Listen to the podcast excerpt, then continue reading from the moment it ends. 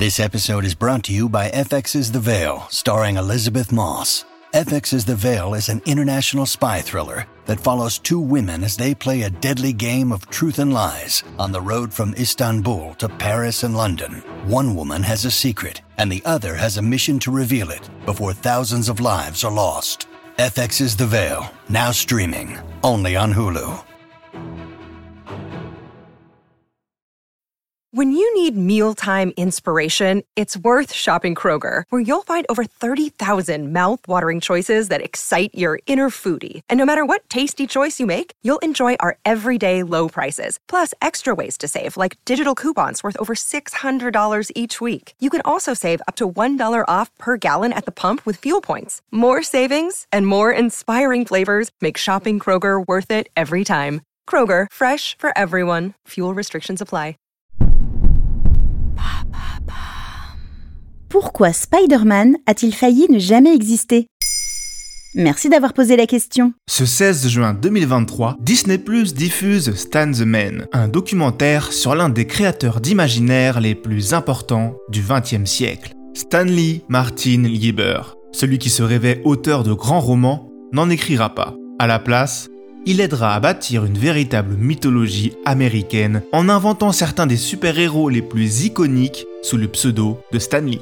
Oui, il préférait rester anonyme pour écrire ce qu'il considérait à l'époque comme des idioties de comics. Quel super-héros a-t-il créé? Les 4 Fantastiques en 1960, Spider-Man et Hulk en 62, Avengers, X-Men, Doctor Strange, Iron Man en 63, sacré cru, Daredevil en 64, Thor en 66, etc., etc. Tout ça, c'est lui. Facile à reconnaître, les héros de Stanley possèdent les mêmes initiales de nom et de prénom.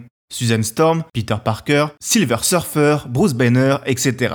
Un moyen mémotechnique dont il se servait pour se rappeler de toute cette galerie de personnages. Ceux-ci prenaient vie sous le trait de talentueux dessinateurs, notamment Jack Kirby et Steve Ditko, qui participèrent pleinement à la création. Si l'existence de ces super-héros nous semble une évidence aujourd'hui, ça l'était moins à l'époque. En 1960, les comics Marvel étaient alors largement à la traîne par rapport à leur éternel rival, DC. DC qui venait de frapper un grand coup cette année-là en réunissant son roster de super-héros sous l'entité Justice League.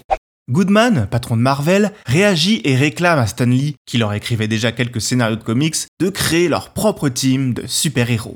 Sur les conseils de sa femme et de son dessinateur Kirby, Stan Lee invente les 4 Fantastiques, une famille de super-héros. Une idée mêlant le cosmique et l'intime qui va chambouler le monde des comics.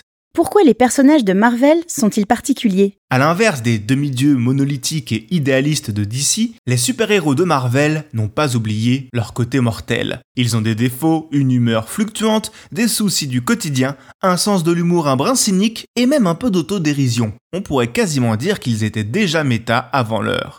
Dans cet ordre d'idées, Stan crée Iron Man, un marchand d'armes qui n'a rien pour plaire, en se donnant pour défi de le faire apprécier au lecteur, en lui apportant de l'humanité, ce qu'il a entrepris avec le succès qu'on lui sait. La consécration de cette formule, c'est évidemment Spider-Man, et qui est Peter Parker, un jeune homme un peu paumé, un peu loser, qui se retrouve à endosser le rôle de justicier de New York City. Pourtant, c'était pas gagné. Ah bon? Pourquoi ça?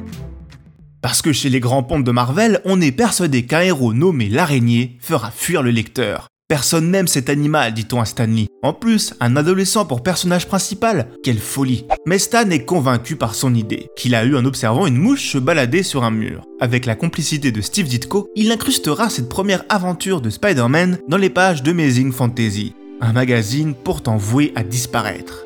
Le carton est instantané et l'homme araignée deviendra le porte-étendard de l'écurie Marvel. Comme quoi, parfois, un succès planétaire ne tient qu'à un fil. Maintenant vous savez, un épisode écrit et réalisé par Jonathan Oppard. Ce podcast est disponible sur toutes les plateformes audio. Et si cet épisode vous a plu, n'hésitez pas à laisser des commentaires ou des étoiles sur vos applis de podcast préférés.